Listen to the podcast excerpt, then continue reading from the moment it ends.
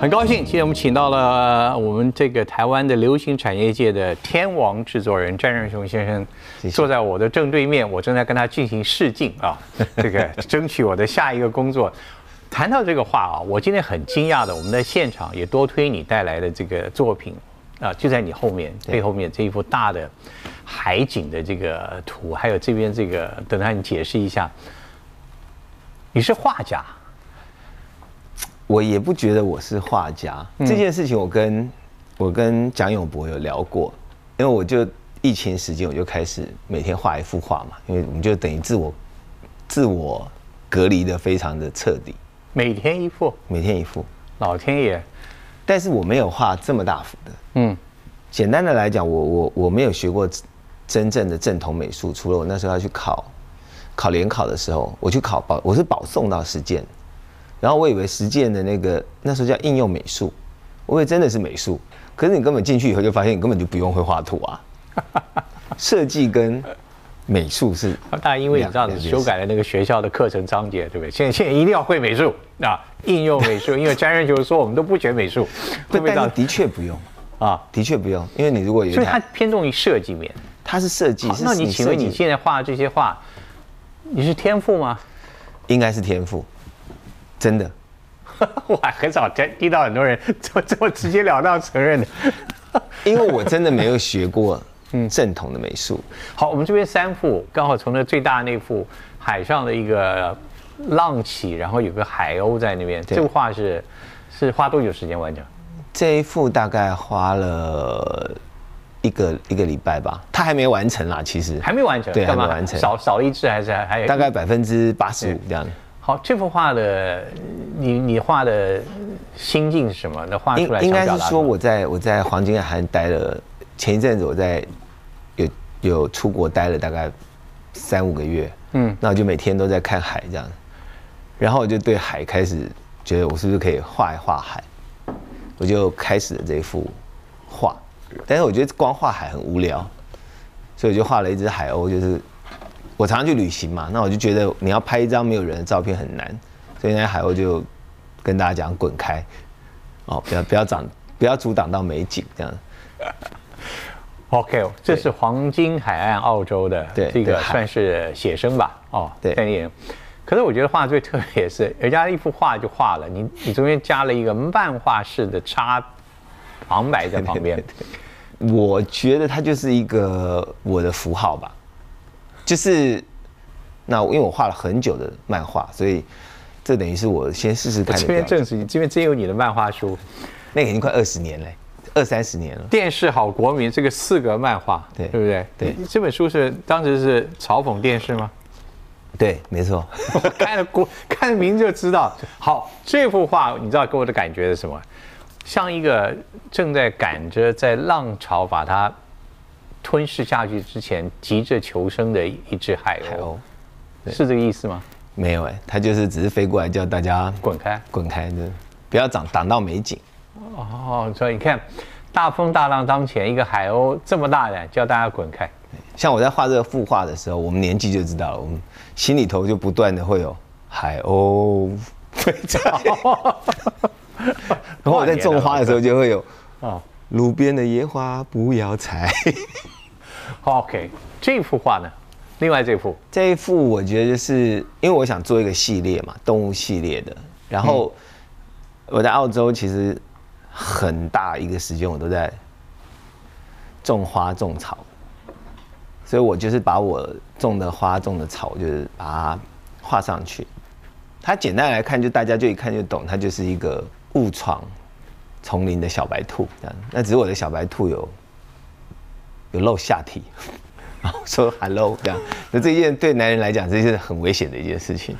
所以这个是一只有点尴尬的兔子，对，有一点被大家识破了，有点不，有点不知不识好歹的兔子。你当时画这个时候有想到什么人吗？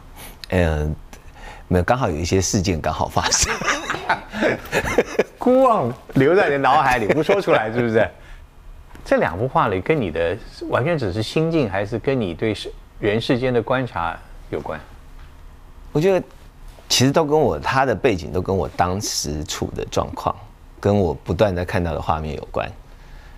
那只不过是我我把它放了一个我觉得它是一个系列主题的一个，也还有还有还有还有一幅画，我没有带来而已。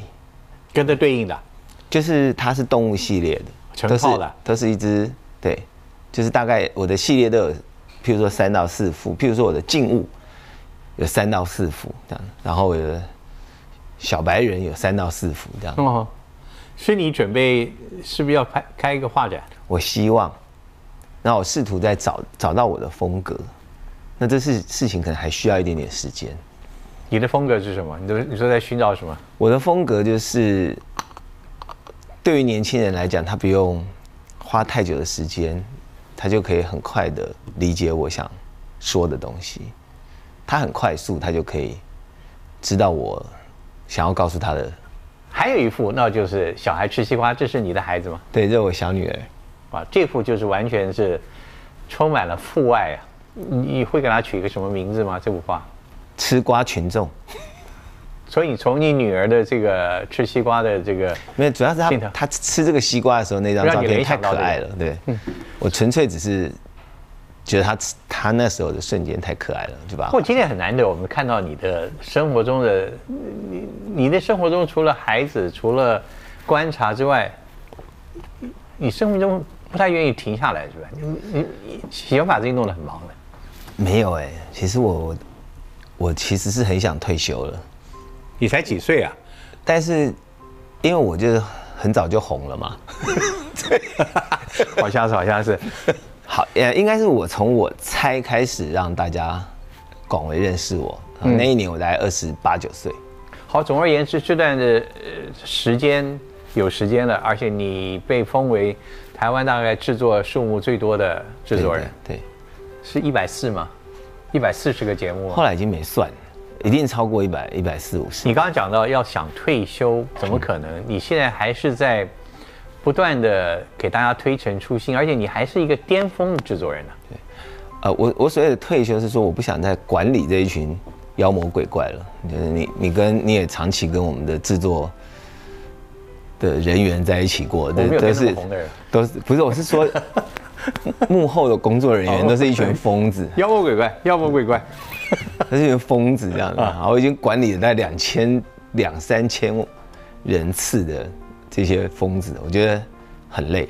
嗯，所以我有一点想转换跑道。我所谓的退休是说，我不再做制作，我帮你把 IP 想出来，我帮你把钱找好，然后。我们把我们做的节目变成是一种比较有产业概念的，而不而不是就是一个呃简单的播出的节目，播完了，那这件事情好像也没留下什么。我们回顾过往我们的所熟悉的综艺节目，到底留下了什么事情？嗯嗯。那人出来的就那几个，所以我就觉得做就是像做到我这样子。已经做这么多节目数量的时候，如果我再做一件跟以前重复的事情，然后，然后它没有什么产值的话，我觉得有一点点可惜了我的我所理会的事情，所以我想要更有效率的把这些让制作新的一批的人，他真的可以赚到钱。现在他们很难赚钱啊，媒体都很难赚钱。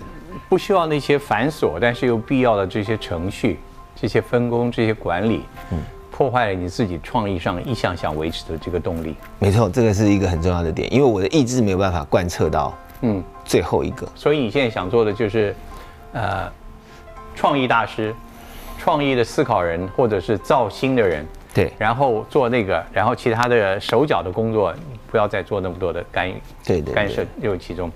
可是手脚的工作也是，我想问几个问题啊。其实你今天在这，我很有兴趣，要吃点东西。这个东西也有值得跟观众介绍。好，好詹哥啊是念旧的人，这是一盘这个呃很普通，但是其实上很美味，而且充满回忆的蛋炒饭。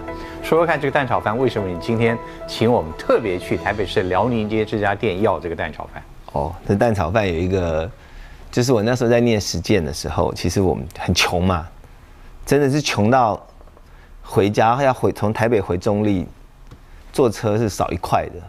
我就跟我同就同居人 同学，我们两个人，我还记得那时候坐回去的车票四十二块，然后我们来怎么加起来就两个只有八十块。我说好，我们就沿路走走到车站去挖那个电话筒，真的给我们挖到了两块，我们就顺利的回家了。对，那就很真的很穷，很穷的日子。然后我就租了一个辽宁街海产店的，他给师傅住的宿舍，一个公寓里头的分租的房子。那那老板娘就很有趣，就是也知道我们没有这么好的好的生活条件，那所以她常常有时候她就觉得说啊，她今天炒了个饭，还是什么牛肉烩饭什么的，鱼，她就打电打那个对讲机上去。战天兄，下来吃饭。那这个就是其中一个，所以这个炒饭我们赶快来尝一尝。跟你的哎，那有四十年了吧？快四十年，快四十年了。对，这个炒饭充满了的回忆。所以我们今天特别从那个地方，不仅照了炒饭，还请这个店家帮我们准备了花枝丸，还有还有这个蟹肉羹。对，好，吃了一口，我就要问问我今天想问你的问题。第一个，我蛮能够或多或少理解你这样想到，你不愿意因为牵绊而影响到你觉得可以做更多的事情。嗯哼，你是个永不满足的人是吧？我我不是哎，你不是啊？我只是个好奇的人。嗯，然后我有点不太认输，然后，大概就是我前面的路比较这。做电视的这二十年来，都还算蛮机会蛮多的，遇到很多贵人。嗯，当然就是说做，我就会想尝试更多我觉得可以做的事情。所以创新跟不断的创新对你是很重要的。对，你不能忍受重复是吧？对，我很怕。这个问题来了，我很怕。你的节目做的，我猜我猜做了做多久？哦，很久哎，十几年。他如果还现在还可以赚钱存活着，我当然很开心啊。是应该是说，呃，所以我说我刚刚想讲的是想做了一个产业，就是说台湾的电视其实从有线频道开放以后就变得非常的不健康。嗯，不健康是我们根本不需要这么多的电视台跟这么多的新闻台。那没办法，那环境已经在在这边了。我们是全世界网络密度最高的地方，然后会变得我们的创意变得非常的廉价。而且其实他没有办法有更多的机会，嗯，那这件事情其实并不不应该发生，因为我觉得我们有非常非常自由的空气，非常多样的的的的的的文化。那我觉得从名利上面来看，我觉得它是一个可能可以赚钱的生意，只不过之前的人太习惯就是将本求利了。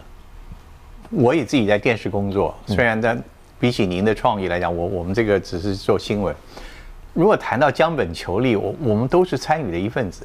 对啊，我们我们都是共犯。对结构共犯，我要我我我承认我。对，那那你你意思告诉我，你的前二十年你的媒体工作，那时候你不得不不得不非要这样做。对，那时候是很多的勉强吗？那你为什么要做这么好呢？第一，因为好赚嘛，我那么年轻可以。可以赚到那么多的钱跟名，然后，然后再来就是机会很多啊，因为实在太多电视台了，所以你也就就忘记了很多的事情。所以有一次我就跟伟忠哥讲说：“哎，伟哥，我们现在开始做商务舱了，你还记得看节目那些人是哪些人吗？”你觉得你后来，包括也许伟忠哥在你的形容之下，都跟社会的普罗大众脱节了？我认为是，可不对呀！你的节目收视，《康熙来的》这些，都是这些真正在电视机前面的人在看的。但那是我们创造出来的。那那现在台湾收视率最好的一个节目是民视的综艺大集合，那跟你也有关联啊。他是我二十年前在刮。你刚出不行，后来就把搬到了庙口，搬到了前面去做。对对对，你找到了那个地气啊。对，但是这一群观众才是真正的。收视率调查的主要的观众户，所以你是迎合收视率调查在做节目前二十年？某个部分，而且做的极为成功，是吧？不能这么说，因为后来我也没做那个节目。那但是我我总是想要可不可以创造一些新的东西？其实我的我猜是那时候中视的真播时段播的，那时候播的都是重播的，我听说那个有人访问你，就说那个时间是十一点十分，十点十分，十点十分，它根本不是黄金时段，它那个是，就是因为刚刚累积的时间积下来，有点是施舍给我们的一个节目。我们以你几个著名节目，就那个，你觉得你做了哪些改变？你台湾的，你说我猜我的改变，就当然就是我我没有，在我猜的同一个时段的节目，其实都是飞哥的节目或者是小燕姐节目的时候，我们现在进广告了，不要走开哦，马上回来，当当当当当当当当当当当当当当当，有没有？我那时候没有来这一段，我就一次把节目都录完，我自己去剪破口。然后剪很大段的下下集精彩预告，是你开始的？对对，就是剪了很长的预告内容，然后宪哥好开心，一直拉住。可是你刚才讲的，这是为收视率是吧？没有为收视，我只是觉得那个那个词很累赘，然后我觉得其实应该有点戏剧性，所以我就把它弄成有一点像。这个有没有什么你觉得带来了根本台湾流行产业的改变？虽然你在你眼中只是一个技巧，我觉得有吧，因为所有的上。大的字在节目上去强调这个人说话的，大概就从我开始，在你的话里面，现在已经看，还是看到这些啊？对对啊，对啊。好，好，那康熙来了，你觉得他替台湾的流行文化带来什么样根本的改变？康熙来了，创造一个有趣的事情是，你说真话会比你说客套话来的有效果，而且观众会更喜欢你。康熙来了，创造了一大批的所谓的通告咖。那当然，小 S 跟康永是这个这个节目绝对的成功配配方啦。嗯，就我把康永跟小 S 加起来这件事情，让所谓的呃电视的语言变得不一样了，因为它没有那种节奏性，它没有我们那种。我丢梗给你，你丢一个包袱给我，没有，他们就是不断的真实的对话。既然是这么好的节目，我看后来所有的人都想上那个节目，对，沾一份光，没错，蹭一下收视度。我还记得连爷爷也去了嘛，对对对，马英九也来，每逢选举都来。到了后来，你觉得这节目是不是有点被变了？没有哎。那是你原来想要的效果吗？娱乐性的效果就是啊，是啊，是啊。即使他带着某种目的而来，那时候我就跟他们说，我就说你们来宾来的时候，你们一定要让这些来宾在他之前没有呈呈现过这种画面。你做到了，我觉得对。他有时候很大胆，对，譬如说去拔费翔的胸毛啊，但拉马前总统内裤是小 S 自己。自己的主意这样子，或者他非扑到任何经典之作都是经典。然后，当然康熙后来有一点点遇到了收视的状况的时候，我就想一些有趣的单元，那到现在都还在用。譬如说卸妆，我第一次在做卸妆的时候，我制作人就是 满脸的迷惑看着我说：“詹哥，谁会给我们卸妆？”我说：“怎么会没有人来卸妆？”我说你去看女人我最大不就是裸妆到化妆，你她都可以裸妆，然后为什么不能卸妆？那只是我们更残忍一点，就是把她可能连底妆都没有的，这个事情大家都是之前都没有做过。所以你觉得那个节目，你刚才如你所讲的，他把不说说出真话，去呈现真实，对，成了一个节目的大家想看的一个原因跟特色，对。可是你怎么保证最后来的来宾，他们久了之后，他们也学会了本领啊？他也可以开始跟你演了。呃，会不会所谓的长寿节目就碰到这种瓶颈了？会，但是他还没有遇到瓶颈，这两个主持人就给我拜拜了。啊是因为主持人要走？对，是康永说要不想做了，不想做了。长命的节目究竟，我我想回答问题就是是好是坏？我我想问的其实为什么这些好节目？终归要结束。我觉得，虽然我们中国有句话没有这个不散的宴席，可是我们也看到世界上有很多好的节目是四五十年的都有的。你为什么我们台湾的节目就算是怎么样，最后也都是要拜拜？呃，我我觉得可能收视率调查这件事情是一个非常非常大的影响。然后再来就是，制作人员其实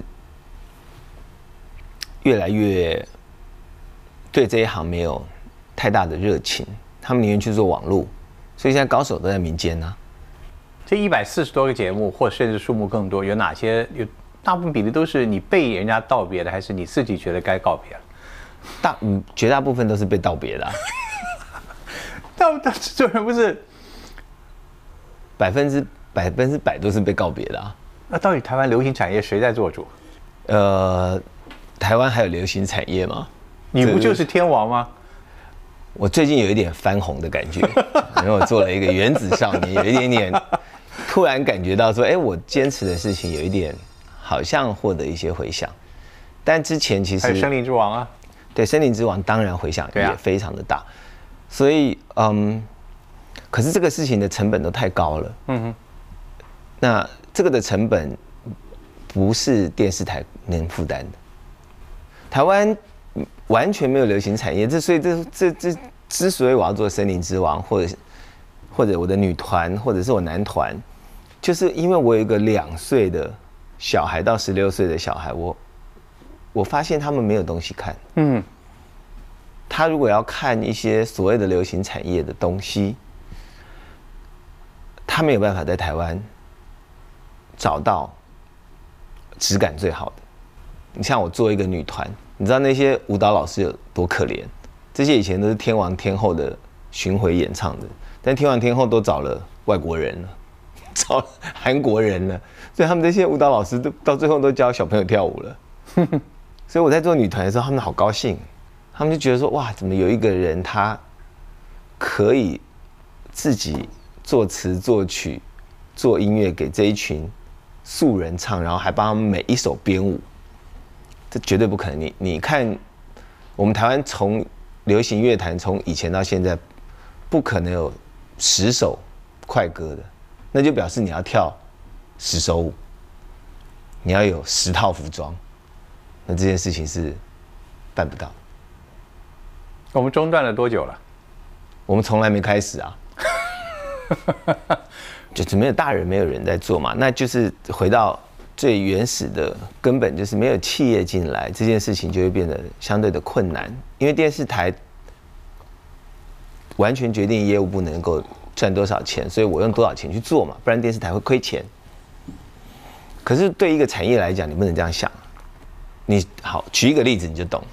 周杰伦第一张专辑跟最新的一张专辑，他预算会一样吗？绝对不可能一样。五月天的第一张专辑跟最新的一张专辑的制作成本一样吗？绝对不一样，因为他每一次都要升级，每一次他越红，他花的钱越多。但我我认为，就是节目在上在这上面没有这样的概念。那第一就是限于我们都是要公务员嘛，要不就天天播，要不就每周播。所以，我星光大道那时候做第三季的时候，我已经选没有人嘞。我都你知道，我面试，我大家听过，我是全台湾听过最多素人唱歌的人。这个真的，我也可以报金氏世界纪录。我在听过大概二十万人素人唱歌给我听。我选到第三届的时候，真的已经，怎么你又来了？台湾就这么小。然后到第十届的时候，这个人还来。我森林之王他还来，我有年龄限制，他来。他说我因为你们有年龄限制，这是我最后一年了，我已经比了十五届了。你后来有让他加入？我让他加入啊，我觉得他有点感人，所以他很好笑，是所有人都想把他踢下来，觉得他很好欺负。跟他比赛变成感人故事，好很感人。他说：“郑哥，我已经三十五岁了，我没有办法再来。”就是笑中带泪啊，真的。那你现在的我感觉，比如像《森林之王》啦，或者像你以前的《D D 五二》啊，像这些节目，好像我感觉都是要花大笔钱砸出来的。对，你的钱又哪里来的？这时候，呃，我弟弟我是那时候我还蛮蛮好运的，我就是呃投资方什么的都很愿意投资，有的他的目的是他觉得他想做一，就是把他们公司的名气做起来，那我的版权卖得很好。所以有没有跟你目的一样？没有，他们只是讲他们的利益，是不是？呃，我没所谓，我觉得我们就先把山头攻下来再说，因为我那我自己就基本上是不不用，就是我们还没做，我们已经就回本。那男团就比较不一样，男团就是我找了呃合作伙伴是唱片公司，所以剩下钱我来补。然后找了刘博元，刘伯元就是一个橘子挺有挺有梦想的人，游戏橘子的老老板。所以嗯，这两件事情我觉得是是。所以你现在的做的，嗯，你的力已经是不是说靠着每天去做苦工来做的力？没错没错，而是要找的真的有投资想法的人。对，但这些里面。有可能跟你理想接近，但很多人也许他家的事不管。但是你有，你觉得你有足够的名号跟名气，在这个产业界可以说服他们。但是就你这个原子少年来讲的话，他的成本也不低吧？不低，相当不低吧？对，你有八十个人的教，对对，而且每次学校表，照我听到的也看到的一些报道，也是希望替台湾来塑造一个。你不是在做选秀，也是塑造一个产业未来的偶像跟产业。对，在他们可以一步一步的在这个来往上走。对，那他们走出来的成走成了之后，少说也要十年后了吧？我认为其实三四年就三年这么快了吗？三四年，我们中断了这么久，然后你的一个节目就可以把这中断这么久或从来没开始的流行产业，而带来新的偶像跟明星。在在星光大道之前，谁能想过？一个节目可以弄到，就是改变了整个台湾的音乐的审美。在星光大道之前，评审老师讲的就是五登讲的，对不对？你 key 哪里不对？你哪几句唱破音了？你 pitch 不对？但是星光大道是告诉你说，我已经有一个，我已经有一个阿妹了，所以你不要做第二个阿妹。你唱歌要有感情，你可以破音，我要听到你尽力。所以我们跑出了萧敬腾。跑出杨萧敬腾才多久？萧敬腾只不过也从才出现了三集，因因为我做节目有一有一些些磁场不错不错，譬如说我选人的能力不错，然后我大概会知道用哪些机会把这些人给找出来。露露也是从大学生的没出来的，谁能知道他有五年吧，六年主持金曲奖。有太多这样的例子啊！S.H.E，台湾这一代，如果未来他们会成为偶像的话，你看到他们这一代的偶像的条件，跟你看到二十年、三十年前，我们是更好了还是不足？更好，哪方面？每一方面都更好啊！因为他们现在其实创作能量更大。你觉得在你现在所培养这些人，你看到未来的时候，周杰伦了吗？我曾经有。录过几个，但是还没看到，所以啊，但是我有看到了很多的小虎队啊，我可能看到了王力宏啊，可能看到了，把他们两个连起来讲会不会有点罗志祥啊？中间隔一个好了，我看到了 林宥嘉。哦，哎，这个可能要剪掉。我跟 他两个都还不错。好，我的意思是说，没有一个经纪人不看走眼。林依晨是来参加我的，我猜出来的，问我的那个执行制作说，可不可以帮他找个经纪人？他竟然不推我们家，推给他现在经纪人，直到现在。应该把你那个工作人员给 fire 杀了。我在想是谁？你 这个故事我在怀恨很久。如果你看出一个人他将来的荧光幕前是大有可为的话，你有什么蛛丝马迹能够给我们泄露？哦，我举一个例子好了，因为我就什么都选过了，歌唱的也选过了，跳舞的也选过了，我选到最后呢，我发现电视台的观众群已经是我不知道怎么对付了，然后就发现每次我模仿数字都很高，所以就在我就做了一个节目叫《魔王大道》，哇，真的第一天来海选的时候。简直把我吓死了！那个真的就是不能说拐瓜裂枣，但真的就是妖魔鬼怪，就是我说的都超油的，就是他的急于表现，模仿也没有模模仿的非常好，但我觉得没关系，因为大家就喜欢看模仿。而且重要的，我那时候也想到了产值。我那时候要跟制作人讲说，你信不信三年后，这一群人都会是通告咖的主流？那果不其然啊！你不管是张立东，你看现在也是独当一面了。所以你都替他们开了一道 一扇门，但后面的路要自己走了。他要自己走啊！像露露就走得很好，是因为他就很努力，很努力。你还会开政治性的节目吗？我其实不太看，那是伟忠哥做的事。嗯，对，因为我们开过一个节目叫《中间选民》，对啊，然后果然就数字非常的中间，中中间偏低，因为没有人想看中间选民的节目，好不好？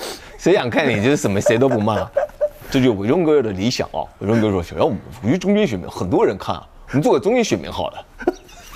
蔡视频主持的这样，我忘了，哇，超级中间的那个数字。太理性。台湾现在还有没有什么样的节目？你可能还没有尝试过，还是已经全部的一百四十多项？有啦，有啦，还有非常多的节目还没有，还没有做了。那，但是你要做的节目，未来都是我，我现我现在会先把我的东西，就像我画画一样，我会先把它缩到一个，就是我要做的就是流行音乐以及潮流。这几件事情的，一定要很大的成本吗？小成本的东西你都有小成本的。像我下一个节目就是，呃，歌唱版的《来电五十》，歌唱版《来电五十》。对对对，没有看脸，听声音。哎，其实是啊，《来电五十》是我对端哥讲的啦，然后对年轻人要讲说，歌唱版的《双层公寓》或《单身级地狱》这样子。OK，那所以呃，你你现在还要，你还会写小说对不对？我的小说是我的梦想之一，但是我一直始终写不完。你在写什么小说？我现在在写。我可以帮帮你来研究一下你的剧情啊。我写一个有关于杀手的小说，然后是有关于就是我们这个中生代的杀手被老一代的杀手跟新一代杀手，就是三个不一样的。你在讽刺黑黑色喜剧是吧？有一点点。老一代的杀手是姓姓王吗？呃，他不算杀手，他是帮派的老大。你怎么看比你年长的这一代跟年轻的这一代制作人？如果真的我套你的这个故事哈，呃，他们上一代有你不及之处吗？还是你觉得你你有超越他们之处？下一代你真的觉得很多人想想抢你位置吗？当然一定有我。呃，不及之处在在我年轻的时候，现在应该没有了。现在，因为我已经跟他们一样老了，他们能思考到的都我我都思考到了。但是我们这一代比较有有一个做事的方式，比较不像呃老一辈的制作人，基本上大概就是一个概念而已。但你要怎么做？你的 SOP 是什么？你的 Bible 是什么？你的最低执行程度到哪里？这件事情是老一代制作人不会的，嗯哼，他们就是有一点点就是完全靠主持人，我是做节目，或者是抄。我认为其实，在呃某一个世代的电视产业，其实是非常的没有创意的，嗯哼。我觉得可能在在伟忠哥再上去一点，是反而是一个开创者的时候，他们有更多的创意。可是当综艺节目到了有餐厅秀有什么东西录影带的时候，资讯有一点不对等的时候，他们就开始大量的抄日本，嗯嗯嗯，然后反正这样也就红了嘛。你重要是你跟主持人的关系好了，主持人有了，飞哥肯主持，瓜哥肯主持，小燕姐肯主持，基本上这节目电视台就买单啦。可是这件事情对我来讲，我就觉得会比较无趣，所以包括我刚刚讲的。我也想做大学城，因为我都做了大学生的美，我可以做一个大学唱的美嘛。但是年轻人可能就不懂大学城之于一这个节目之于一个歌唱文化的重要性。嗯哼，他们不懂，对不对？像端哥就懂大学城对于一个民歌时代的开启多么的重要。因为我看过的节目，呃，你都不知道。黄国伦跟林志炫 PK 过，哎，你猜谁赢？林志炫，当然是黄国伦，因为黄国伦是交通大学，林志炫比较烂的工作。我还真被你们，真被你套进去了。你说那时候都好不好笑？对对对，黄国伦怎么唱得过林志炫？所以上一代制作人跟你这一代不一样。那你现在看年轻一代的制作人，如果他们要从你身上学一点的什么的话，你你会怎么提醒他们？我会觉得他们要永远相信年轻人哦。嗯，就像我每天都在在跟唱片公司的人在沟通，每天都在跟所有周周边人沟通。我说，周杰伦难道把他的歌唱红的时候是四十岁吗？还是五月天是四十岁做做出那些尬掐的？这个约翰昂死的时候都还没四十岁嘞。他这都是年轻人的。那现在的网络，你刚刚也回应到你刚刚讲的，他们为什么更优秀？因为他们有网络。他们可能十六七岁就可以做出非常非常完整，因为他可以自己去买 beat，他们自己会编曲。现在的那种录音设备又非常好，他们叫宅录，他在家里他就可以把一张专辑给录出来。我最后一个，我想五十四岁的詹仁雄詹哥，你怎么可能能够一直把自己心态维持年轻呢？就是真的，你要不断的生小孩。即使那个你也有限制，你没有，你不得你不得不去理解他们在干嘛。不，你怎么做？你怎么维持年轻？有些东西，你你你你，他那个音乐，他的那个形容，他那个手法，就就等于他们的笑话跟笑声，可能你的你要看的比他们多啊啊！我是有时候对年轻人那种那种笑点，我觉得有点不太能够接受。我我也不太能，我我我常常还是偷偷心里头觉得老歌好听，但是呢。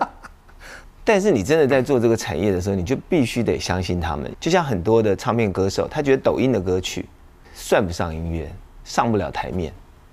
那这件事情我就会是一个问号，因为现在年轻人都是都是从这些 YouTube、抖音去听到音乐以后，他自己去找这个音乐。这个你没办法想象，对不对？端哥一定很久没去唱 KTV 了，对不对？很久也太久了。你现在去。KTV 翻一下，他现在的歌唱排行榜的，我保证你前二十首歌你都不知道谁唱的。我现在进行压抑，我来卫生检查的。我叫汉典带你去，我叫汉典模仿你。所以你还觉得你还是可以努力的去年轻自己？我觉得这是我的本性呢。我也可能我家里我是家里的老幺，所以我一直觉得好像。衰老这件事情跟我无关，然后我又你说会不会年龄到了一个程度，你的年轻变成不不太搭了？这个对，所以我都我挥霍跟嚣张的事情，我都在年轻的时候做完。啊，最重要的，我不像伟忠哥啊，什么东西都不敢做啊，怕人家知道他有钱。你不要讲，人家自己写了本书啊，年轻的时候就都写出来啊，还公布很多人呢。啊，但是伟忠哥好像年轻的时候也很嚣张，可他年轻的时候没钱。你们俩相处的哲学是什么？他很疼我，嗯，后来他发现，哎，这小子挺挺够义气的。那现在我跟他就有点像，就真的像一个家人。嗯哼，我前两天才问他说：“伟忠哥，你人生不会无聊吗？”哦，首先伟忠哥过那个年纪了。我说你状态这么好，然后你你什么都有了，然后你。你像个金丝雀一样，每天在家里。哦，没有，我有骑马。而且有广播节目，够他忙了。对对对对。不，我觉得 你今天告诉我了，就是师徒之间的这个经。你他是算老师吧？他算我师公。师公。我真正的老师是侯文燕。OK。是他的徒弟。侯文燕。哦。我觉得是他就是一个我人生最苦的电视生涯的两年。你就讲的话不发生气啊？不会，他也知道。所以年轻，然后要随着时事而改变，坚持一些自己的想法，然后有好的金主跟贵人，这是一个成功制作人的条件。把你的第一个想到的创意打掉。OK，用你打掉以后的第二个，是我跟他们说的。因为你想到第一个，大家都想到了。嗯，你如果可以。打掉三个以后，那个创意呢，就是这算不算就是不断的否定自己？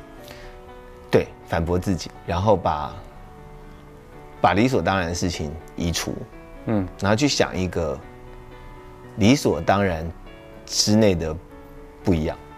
那我觉得你可能跟别人就会有很大的，第一步就赢别人，但这个也是一个比较痛苦的事情，就是可是真的很好的东西又必须要有非常严谨的 SOP，那这是台湾几乎没有的事情，所以我现在正在看能不能组建起这个新的年轻人习惯于这件事情。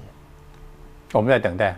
詹仁雄先生要开始规划他下一个两百个节目。婚姻，下一个婚姻 小孩，我又活了。谢谢谢谢。我们都没吃什么，对不对？